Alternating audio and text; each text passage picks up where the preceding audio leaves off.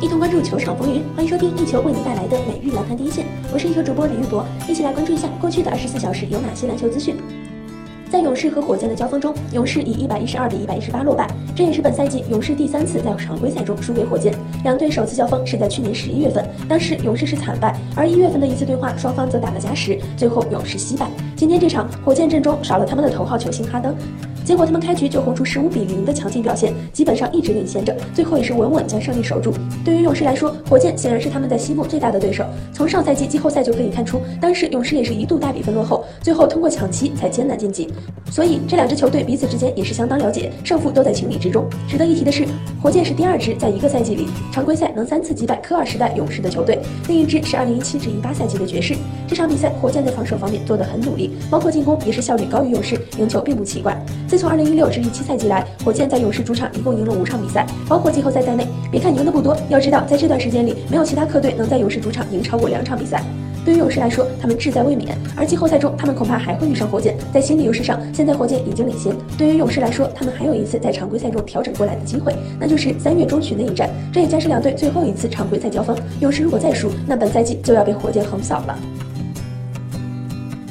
公牛在主场以一百二十六比一百一十六战胜凯尔特人，拿下了赛季第十六胜。扎克拉文和劳里马尔卡宁同时创下了生涯单场得分纪录。拉文二十九投十七中，砍下四十二分，六个篮板，四次助攻；马尔卡宁则二十投十二中，得到三十五分，十五个篮板。俄文虽然砍下三十七分，但双拳难敌四手，战绩高出公牛一大截的凯尔特人还是败下阵来。对公牛来说，两位球员同时砍下三十五加可是稀罕事。上一次还要追溯到一九九六年十一月，那时球队核心还是迈克尔乔丹和斯科蒂皮蓬。马尔卡宁也成为近十年来第四位连续八场比赛拿到二十加的公牛球员。拉文赛后也表示，我们会打出更多这样的表现。绿军主帅斯蒂文斯也说，我们在方方面面都不如对手，当他们进入节奏，就再也阻挡不了了。公牛上次跟凯尔特人交手惨败五十六分，今天算是以牙还牙，在第二节开局就轰出一波十八比三拉开比分，单节净胜绿军十八分。到了第三节，更是一度把分差拉开到二十五分，把凯尔特人挖下了大坑。等到第四节，欧文的三分把分差一度迫近到个位数，但随后马尔卡宁和拉文连续在内线打三分得手，拉文一人连拿九分，顶住了绿军的反扑，而马尔卡宁在后半截连续命中中远距离跳投，欧文即便不断在内线得分，也再难把分差缩小，凯尔特人只能吞下这尴尬的失利。犹他爵士队主场反弹，米切尔得到二十五分、八个篮板和六次助攻，卢比奥也有二十五分。英格尔斯在第四节连中三分，他们率队依靠三次级高潮确立两位数优势。爵士队在主场以一百二十五比一百零九击败独行侠。爵士队结束两连败，独行侠队遭遇四连败。独行侠的东契奇继续缺席，诺维茨基出现在首发阵容中。开场后两队争夺激烈，场上多次出现平分，九平、十五平后，鲍威尔两罚全中，卢比奥还击三分，戈贝尔克兰得手，爵士队以二十比十七领先。之后的比赛中，双方交替涨分，爵士队保持领先，克劳德上篮得手，他们以三十一比二十五领先六分结束首节。费沃斯扣篮得手，开启第二节，诺维茨基连进两分，鲍威尔空接扣篮，独行侠以三十一比三十五落后，克劳德率队还以六分，再次拉开。杰克逊上篮还击，米切尔三分命中，哈达威打三分成功，杰克逊保持攻击性又拿五分。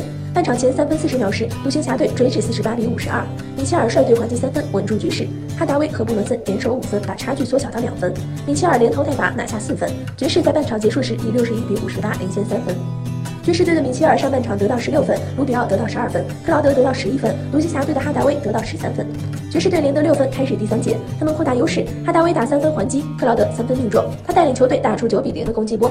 第三节还有四分四十秒时，爵士队以七十八比六十三领先十五分。伯克连进两球，率队打出九比二的反击高潮。独行侠队把差距缩小到八分。科沃尔回应三分，诺维茨基命中三分，率队又中五分。英格尔斯再中三分，爵士队以八十六比七十八领先八分，结束前三节。诺维茨基的手感在第四节继续延续，他连得五分。独行侠队追至八十三比八十六。英格尔斯三分命中，率队还击五分。伯克回敬三分，英格尔斯手感延续，命中两个三分球，带领球队打出十二比一的小高潮。第四节还有六分三十秒时，爵士队以一百零三比八十七领先。哈达。威罚中三球止血，英格尔斯又中三分，卢比奥也跳投命中。